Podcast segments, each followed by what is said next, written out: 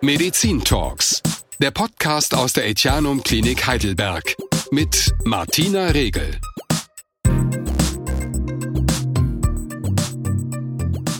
Hallo, ich grüße Sie. Schöne Schuhe, schlimme Füße. Das sieht man ganz oft im Sommer, wenn wir barfuß laufen oder in Sandalen unterwegs sind. Vor allem der schiefe, große C, der sogenannte Hallux. Der sieht nicht nur unschön aus, der bereitet häufig auch heftige, stechende Schmerzen. Professor Dr. Felix Zeifang kennt sich sehr gut damit aus. Er ist der Spezialist für orthopädische Chirurgie hier im Etianum. Hallo, Herr Professor Zeifang. Ja, ich grüße Sie.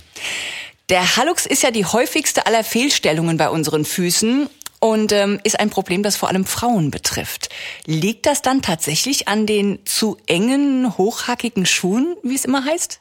Nein, ich kann Sie beruhigen. Also nur in seltenen Fällen. Die meisten Patientinnen haben damit Schwierigkeiten, weil sie es vielleicht in die Wiege gelegt bekommen haben. Also das Genetische ist da sicherlich ein äh, stärkerer Einflussfaktor.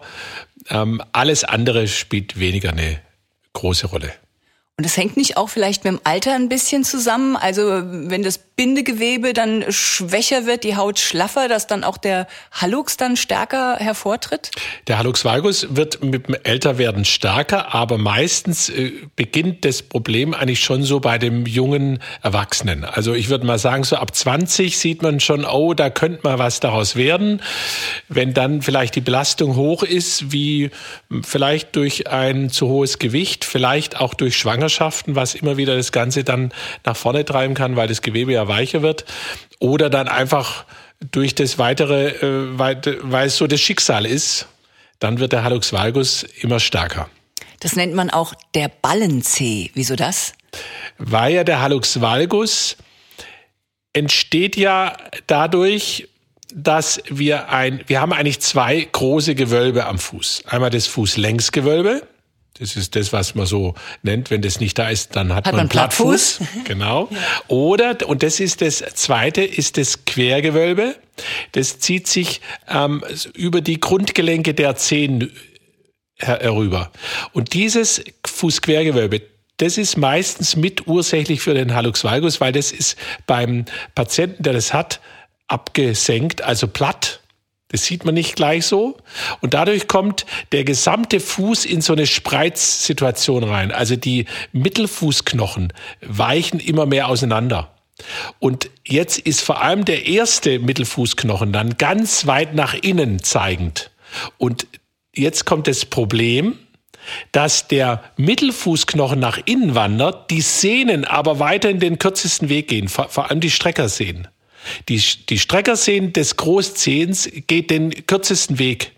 Und dadurch zieht die den Großzeh wiederum nach außen.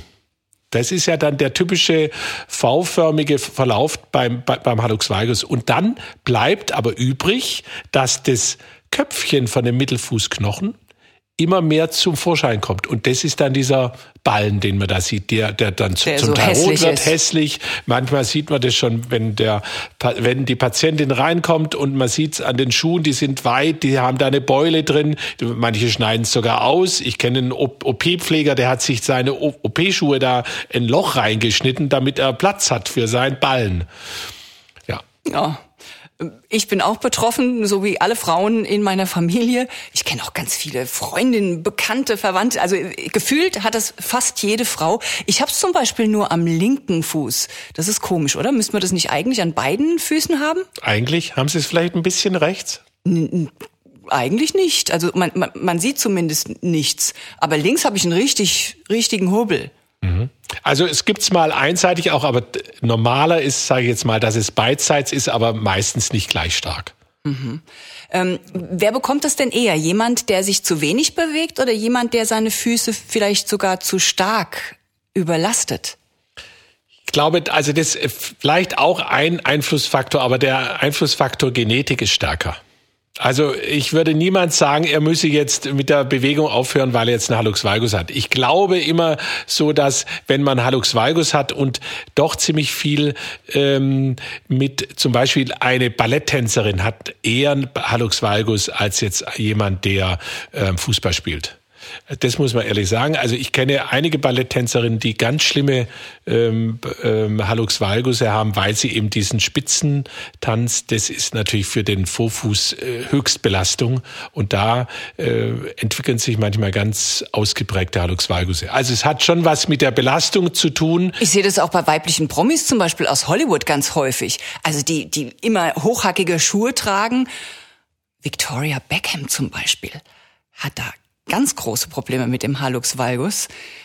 Das ist schon ein Thema, hochhackige Schuhe.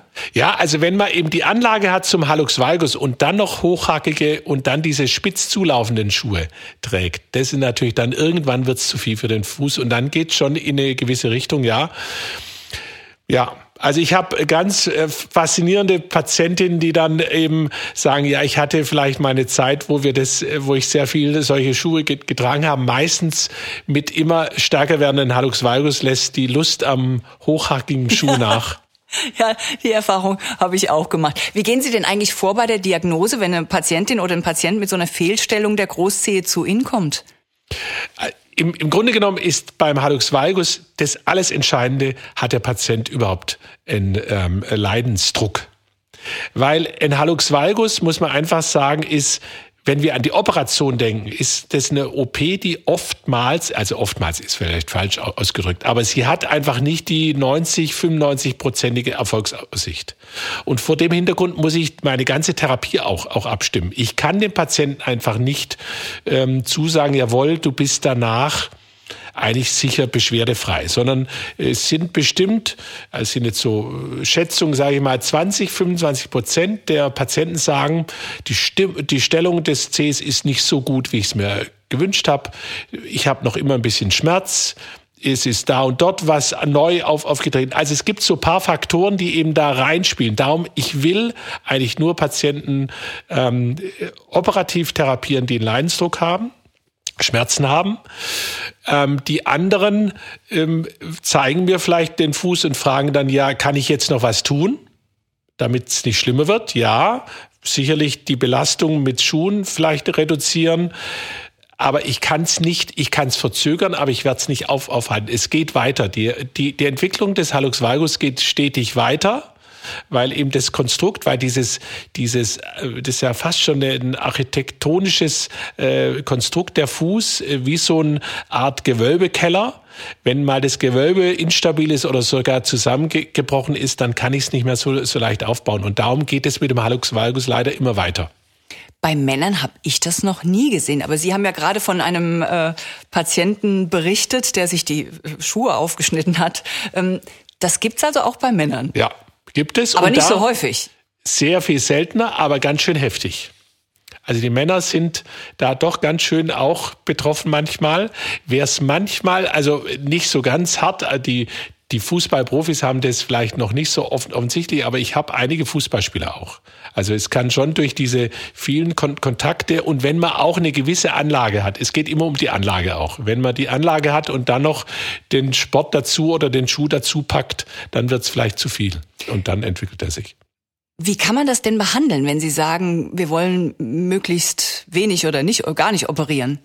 Ich habe nicht gesagt, dass man gar, ich will nicht, sondern ich, ich muss es einfach immer, ich will da ehrlich sein. Das ist einfach bei der Hallux valgus Operation, das weiß jeder, der ähm, da viele Füße behandelt, habe ich eben diese diese Ziffer von, sagen wir mal 20 Prozent, wo es nicht so wird, wie ich es mir vorstelle. Und es ist dann vor dem Hintergrund immer die Therapieentscheidung zu fällen. Ähm, ich Konservativ kann man eigentlich folgendermaßen machen, also präventiv. Ich, ich ich optimiere mein Schuhwerk, sage ich jetzt mal.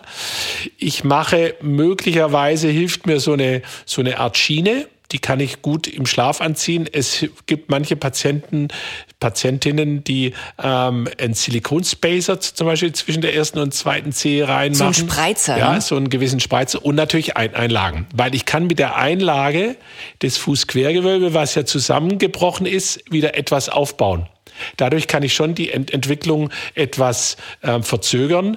Vielleicht muss es gar nicht eine ganze Ein Einlage sein, sondern nur so ein, so ein so Schmetterlingsrolle, also so eine, so eine äh, pyramidenförmige Einschiebung, die ich äh, so äh, im, im Mittelfuß positioniere. Da kann man dann normale Schuhe auch weiterhin tragen. Und Das äh, verschreiben dann auch Sie als Orthopäde? Ja.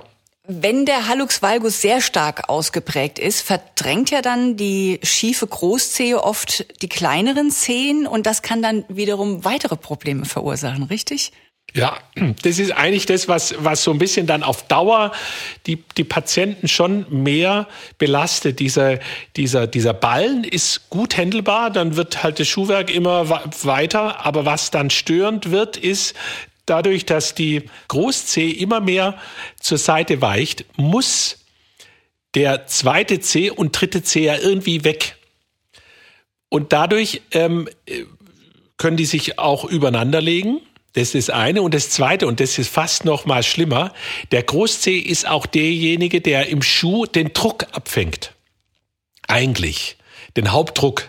Und wenn der jetzt zur Seite sozusagen eine Biege macht und nicht mehr da ist, nimmt er den Druck nicht mehr auf, sondern dann der zweite und dritte Zeh.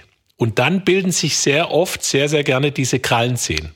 Und die sind auch sehr störend, weil dann eben über dem körpernahen ähm, Zehenmittelgelenk bildet sich dann auch wieder so ein Ballen.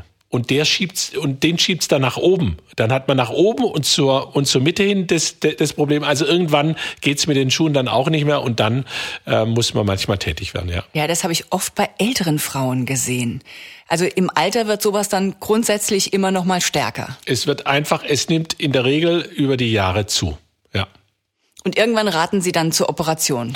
Wenn es schmerzhaft ist, wenn es stört, wenn das Konservative einfach nicht mehr so, so ähm, die, die Besserung bringt, die man sich vorstellt, dann kann man operieren. Und da gibt es ja auch sehr, sehr gute Verfahren. Es ist nicht mehr so, dass das die äh, Vorfuß-OP-Technik ähm, von vor 40 Jahren ist. Da gab es beim Hallux valgus eigentlich nur den, den Keller Brandes den macht heutzutage eigentlich niemand mehr. Was, was, ist, was ist das? Da hat man sozusagen eine innere Teil Entfernung des, also man, man, man hat einen Teil des Großzehens einfach ent, entfernt und den ersetzt durch einen Muskelsehnenlappen, würde ich jetzt mal sagen. Und das war eine OP, die hatte nicht die Erfolgsquote, die wir heutzutage erwarten. Die wurde aber, das war die Standard-OP. Da ist der C weggeschnitten worden? Nee, nee die, der Knochen. Nur der, nur der, ähm, nur die Grund, das Grundglied, ein Teil des, ein Teil des Grundglieds wurde entfernt. Also das, was da so raussteht, dieser, dieser dicke der, Ballen. Ja, und da dann direkt der, der Übergang zur Großzeh, der wurde dann entfernt. Ja, das hat meine ersetzt. Mutter damals noch machen lassen. Und dann wurde es ganz so ein, so, so ein schlapper Zeh. Das war so ein C, der dann auch nicht mehr richtig angesteuert werden, oh. werden konnte. Waren, aber das ist heutzutage obsolet, das macht keiner mehr. Wie macht es denn heute? Heutzutage machen wir eigentlich wieder eine, eine Rekonstruktion, also wir bauen den Fuß sozusagen wieder zurück von wo er kommt. Das Problem, habe ich ja schon gesagt, ist eigentlich nicht der Großzeh so richtig, sondern es ist der Mittelfußknochen. Die Mittelfußknochen weichen immer mehr auseinander, wie so ein, wie so ein Fächer. Und der erste Strahl, der erste Mittelfußknochen, der geht ganz weit in die, in, in die Mitte. Und der fünfte sozusagen ganz weit nach, nach, nach außen. Und dazwischen, die, die, die anderen stellen sich so, so auf. Und ich mache bei einer Therapie, bei einer, bei einer operativen, führe ich den ersten Mittelfußknochen wieder in seine ursprüngliche Position zurück. Und dazu gibt es unterschiedliche Techniken die sind abhängig zu machen von der Ausprägung des Hallux valgus. Da gibt's schwächere, dann kann ich äh, kleinere invasive äh, Maßnahmen machen, aber es geht immer, es geht immer eigentlich ein, einher mit einer knöchernen Umstellung. Und bei einer stärkeren Hallux valgus äh, Verformung gehe ich mehr an die an die Basis. Also da mache ich dann schon mehr, ähm, in, also mache ich invasivere Eingriffe. Also das ist nicht immer eine ganz aufwendige Operation. Ich finde es eigentlich, nein, das ist nicht immer so, so, so eine aufwendige, sondern es ist bei so einem leicht bis mittelschweren Hallux valgus ist es eine, eine Operation, die braucht so eine Stunde, wo man dann eigentlich zwei Knochen umstellt und noch die Muskeln etwas, ähm, also die Sehnen etwas äh, den Zug ändert und noch diesen Ballen resiziert, Teil, Teil resiziert und dann ist es nach einer Stunde meistens ähm, fertig und dann kommt der Schuh der spezielle, mit dem der Patient die nächsten sechs Wochen laufen muss, um eben diese knöchernen Brüche, die ich ja geschaffen habe. Also ich stelle den Knochen, Knochen um, dafür muss ich ihn durch, durchschneiden, um das wieder ausheilen zu lassen. Das sind diese hässlichen Gesundheitsschuhe. Nein, das sind eigentlich schicke Schuhe. Echt? Das sind, ja, ja. Sind das die inzwischen schick? Sehr schöne Schuhe. Ich traue Ihnen nicht so ganz. ähm, diese Operation, wird die unter Vollnarkose gemacht? Die kann man auch lokal oder die kann man auch mit solchen ähm, Blockade-Anästhesietechniken äh, machen. Also da muss man nicht voll Narkose ähm, versorgt sein. Viel, viele Patienten finden es, finden es ähm, angenehm eigentlich. Das ist ja meistens eine Propofol-Narkose. Das ist eine sehr schöne Narkose, hat man wunderschöne Träume. Das muss man dann immer absprechen mit dem Anästhesisten. Und wenn beide Füße betroffen sind, wird dann ein Fuß nach dem anderen operiert oder macht man das gleich alles in einem Rutsch? Oftmals ist es, also in der Regel macht man es nacheinander. Gelegentlich kann man es auch zusammen machen. Aber ich empfehle das eigentlich nur dann, wenn es nicht ganz stark ausgeprägte Hallux valgus sind. Also bei so Schwächern kann man das machen, weil dann muss ich nicht ent entlasten. Das Problem ist ja, wenn es ein starker Hallux valgus ist, muss ich ein Verfahren wählen, wo ich den Fuß danach nicht belasten darf. Und das kann ich ja nur dann machen, wenn der andere funktioniert. Mhm. Sagen Sie mal, dass sich dieser Ballenzeh wieder auf natürliche Weise zurückentwickelt, das kann nicht sein. Kann nicht sein. Ach, wie schade. Ähm, was kann denn schiefgehen bei der Operation? Sie haben es gerade schon gesagt, es könnte sein, ähm, dass man trotzdem äh, noch nicht so ganz glücklich ist und dieser schiefe Zeh immer noch da ist. Aber was kann ansonsten noch Ja. passieren? Eigentlich, wo, wovor wir am meisten Respekt haben, ist die Überkorrektur. Das klingt jetzt lächerlich, aber das kommt immer wieder mal vor. Und dann zeigt der Großzeh nicht mehr nach außen, sondern zeigt nach innen. Und das ist noch mal viel, viel schlimmer, weil sie dann fast in keinen Schuh mehr reinkommen. Das ist richtig störend, weil der, dann bleibt der Großzeh hängen. Ich habe das erst ganz selten gesehen. Dann wird es oftmals so, dass man, das kann man auch lösen dann, aber es ist ein bisschen komplizierter dann. Und das ist eigentlich die Komplikation, vor der wir am meisten uns, uns fürchten. Ja, fürchten ist vielleicht falsch aus, ausgedrückt, aber die wollen wir nicht. Was aber viel häufiger ist, sind eben, dass der Fuß nicht genauso steht, wie man es wie man es sich vorgestellt hat, dass er vielleicht noch irgendwie schmerzt, weil eben auch, und das muss man ganz, ganz ehrlich sagen, ist, der Schmerz kommt eben auch dadurch, dass das Fußquergewölbe ist ja weiterhin kaputt. Das ist ka kaputt und das allein macht schon Schmerzen. Also es ist nicht nur der Hallux valgus mit seinem Ballen, der Schmerzen macht, sondern eben auch diese, dieses durchgetretene Fußquergewölbe, das macht dann diese, äh, was man auch oft hört, ist die Metatarsalgie, also so eine ähm, Problematik des Vorfußes, will ich es mal so ganz diffus nennen. Mhm. Sie sind ja spezialisiert auf orthopädische Chirurgie und auch sehr erfolgreich. Immer wieder bekommt ja die Klinik Dankesnachrichten von Patientinnen und Patienten. Ich zitiere mal äh, eine. Endlich nach fünf Jahren wieder schmerzfrei. Bislang konnte mir kein Arzt, keine Klinik eine Diagnose stellen. Ja, was machen Sie denn anders als die anderen? Ich will's nur, ich will's eigentlich nur gut machen. Sagen wir mal so. Ich denke, also was ich ähm, schon möchte, ist, dass ich sorgfältig arbeite, dass ich mir eben Zeit lasse, ähm, um wirklich das Problem zu erkennen und dann auch die richtige Therapie zu finden. Und dafür braucht man Zeit. Das geht leider nicht im Husch-Husch. Das ist auch es geht nicht. Also ich kann nicht innerhalb von fünf äh, mit Minuten abklären, ob der Patient jetzt einer ist, der eher noch konservativ gut zu führen ist oder einfach jetzt operiert gehört. Das braucht manchmal längere Zeit. Auch beim schlimmen Hallux valgus gibt es oftmals Patientinnen, die sagen, es geht doch noch so wunderbar, kann ich so lassen. Dann sage ich, ja gut, wenn das so noch gut ist, dann lassen Sie es, weil ich Oftmals geht es ja darum, ich ändere möglicherweise an der Therapie nichts Entscheidendes. Auch wenn es noch ein bisschen schlimmer wird, dann ist die Therapie immer noch ähnlich. Was ich vermeiden möchte, ist, dass ich, wenn ich verschiedene Stufen der Therapie habe, dass ich nicht, ähm, weil ich jetzt zuwarte, von der leichten auf die schwere Therapie ähm, umschwenken muss. Das will ich eigentlich vermeiden. Auch das muss man dann einfach mit, mit dem Patienten diskutieren. Aber ich will einfach, dass ich das Ganze sorgfältig und ehrlich mache. Ich will nicht, dass ich irgendwie denke, ja, es ist, ähm, weil ich so gute, gute Erfahrung habe. Ich versuche auch immer so ein bisschen das, was die Studien zeigen, die, die, die internationalen Studien, dass das in meine Arbeit mit, mit einfließt, weil wir sind oftmals gegenüber unserer eigenen Arbeit nicht so ganz objektiv. Das ist gut, wenn man immer wieder auf das ähm, dann auch sich ähm, auf das zu, zumindest sich äh, Kenntnis hat, was so allgemein geschrieben wird über die Behandlungen. Mhm. Nochmal zurück zur operierten schiefen Zehe. Ab wann kann man denn den Fuß nach der OP wieder richtig belasten? Üblicherweise nach sechs Wochen ähm, für so Stoßdruck, äh, also zum Beispiel jetzt Ballett oder wenn Sie Yoga besondere ähm, Übungen machen, die den Fuß stark belasten, dann kann es länger dauern. Aber eigentlich sind diese knöchernen rekonstruktiven Verfahren nach sechs Wochen verheilt. Kann ich danach wieder Sandalen tragen oder habe ich da eine dicke, fette Narbe am Fuß? Hoffentlich nicht. Sie sollten wieder die Sandalen und zwar die schöneren dann wieder tragen können, ja. Ach ja, also ich habe es jetzt schon ein paar Mal gesehen, operierte Ballenzähnen und das sieht wirklich dann toll aus. Also ganz, ganz kleine Narbe, die man nach ein paar Jahren dann auch wirklich suchen muss und du passt wieder wunderschön in die zartesten Schuhe rein, ohne dass da hinten daneben so ein komischer Ballen rausguckt. Also so soll es sein. Ja, ist richtig. Die Narbe am Fuß ist eigentlich was, ähm, die sehr, sehr gut ver verheilt. Ich sage immer, dass die, äh, dass am Fuß, wir sind ja Jahrtausende ohne Schuhe durch die Prärie gelaufen, darum heilt beim Fuß eigentlich alles. Außer ich bin Diabetiker, aber sonst ist es eine wunderbare Heilungsgegend und die Narben, die verschwinden wirklich zunehmend. Also dass die Narbe ein Problem ist am Fuß, habe ich, glaube ich, noch nie erlebt. Was ist mit Hochleistungssport? Geht das wieder nach so einer OP?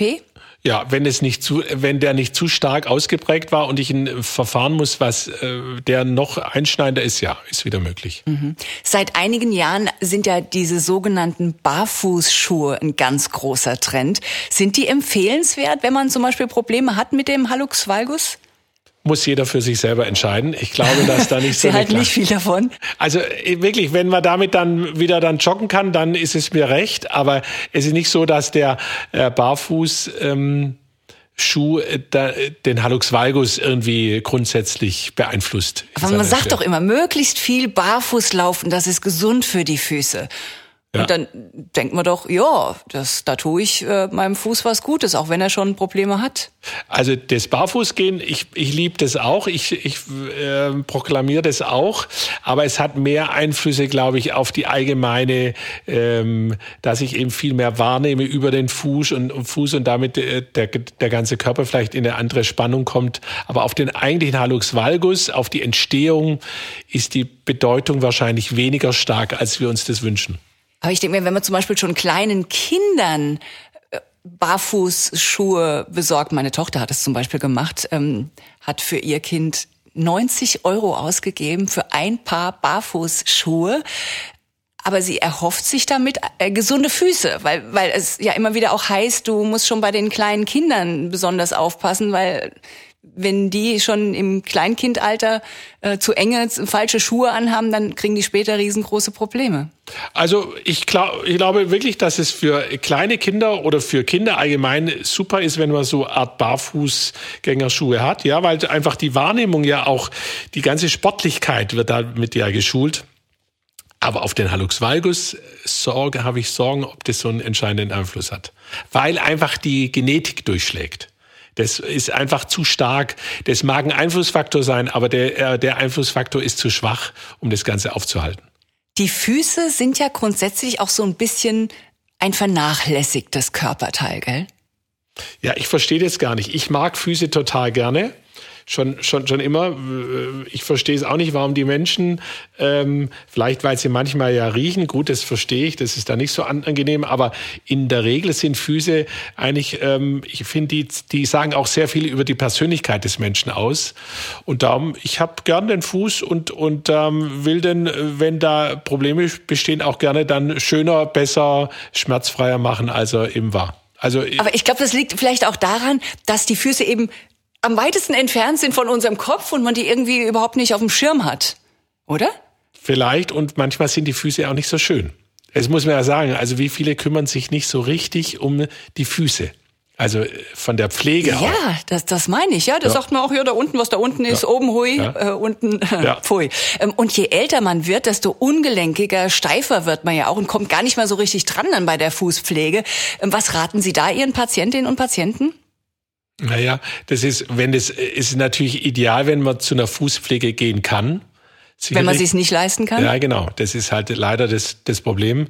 Dann muss man sich helfen lassen, weil ohne das geht's nicht. Also das gehört schon, ähm, die Nägel gehören natürlich ordentlich versorgt, weil die Gefahr, dass das einwächst, dass es da zu, zu Entzündung kommen kann, ist viel zu groß. Gerade wenn der Ballen jetzt meinetwegen dann da ist und der immer klinisch so ganz gut kontrolliert war und dann auf, auf einmal aber über so ein eine gewisse Grenze geht, wo dann ähm, vermehrt Schmerzen auftreten, da will ich doch, dass der Patient davor geschont ist und da muss er ja Hilfe. Er braucht Hilfe. Ja, ist richtig. Diese, diese Einsteifung des Körpers äh, vermeidet dann manchmal die Pflege des Fußes. Ja. Was kann man denn tun für einen wunschlos glücklichen Fuß?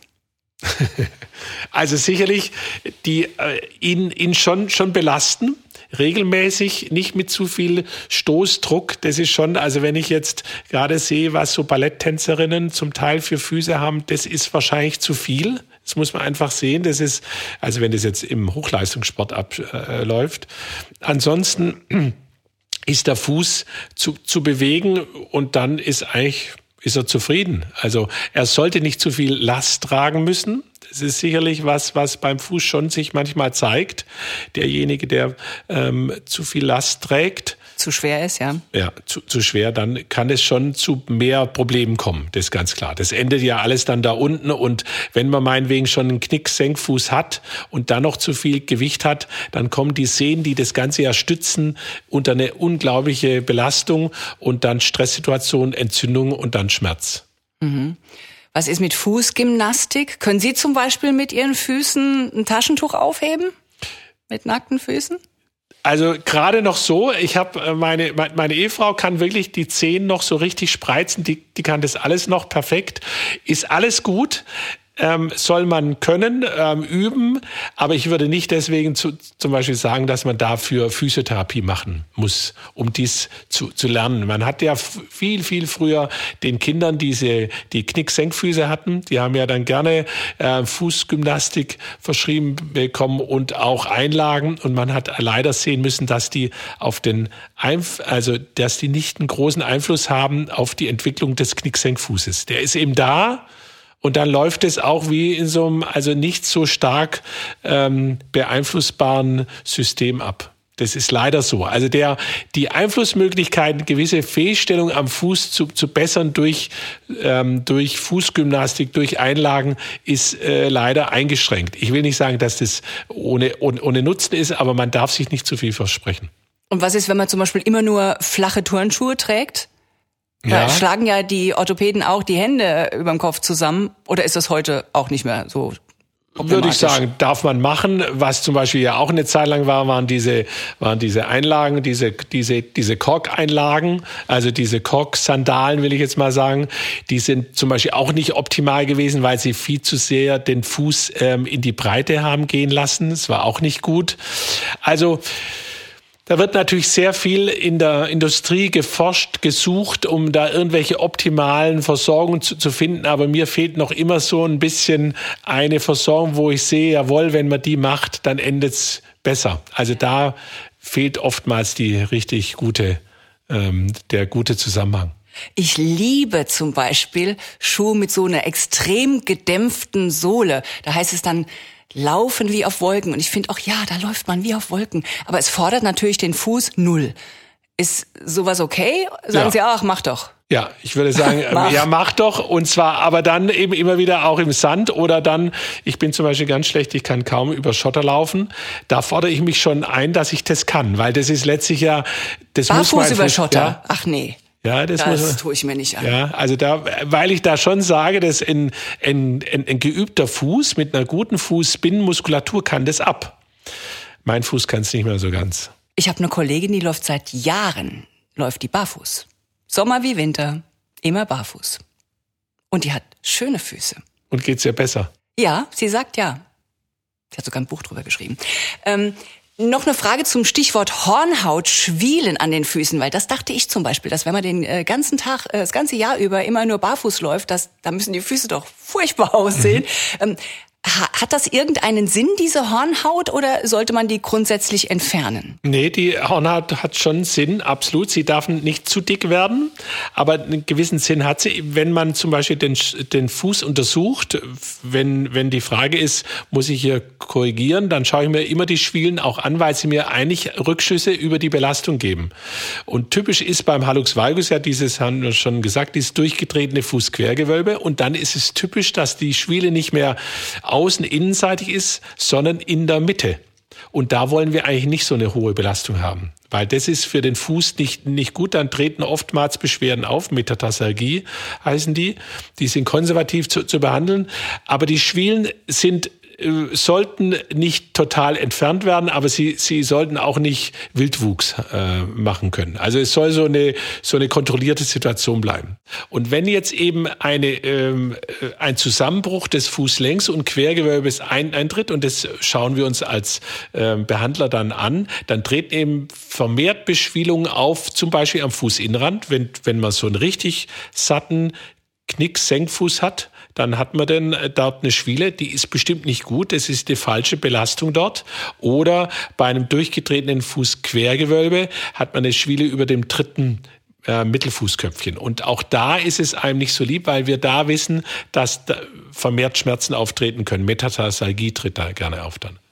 Also wir sollten auf unsere Füße achten und vielleicht uns auch öfter mal eine Fußmassage gönnen. Kann man ja auch selber machen, wenn man so ein bisschen gelenkig noch ist, ne? Ja, das kann man bestimmt machen. Ich würde auch sagen, dass man sich mehr um die Füße kümmern sollte, dass die einfach ordentlich gepflegt sind. ja, weil die, die, müssen uns tragen ein Leben lang.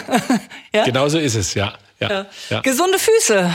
Was wir alles dafür tun können, das haben wir heute gelernt von Professor Dr. Felix Zeifang aus dem Etianum hier in Heidelberg. Dankeschön.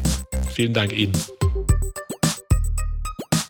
Sie hörten Medizin Talks, der Podcast aus der Etianum Klinik Heidelberg.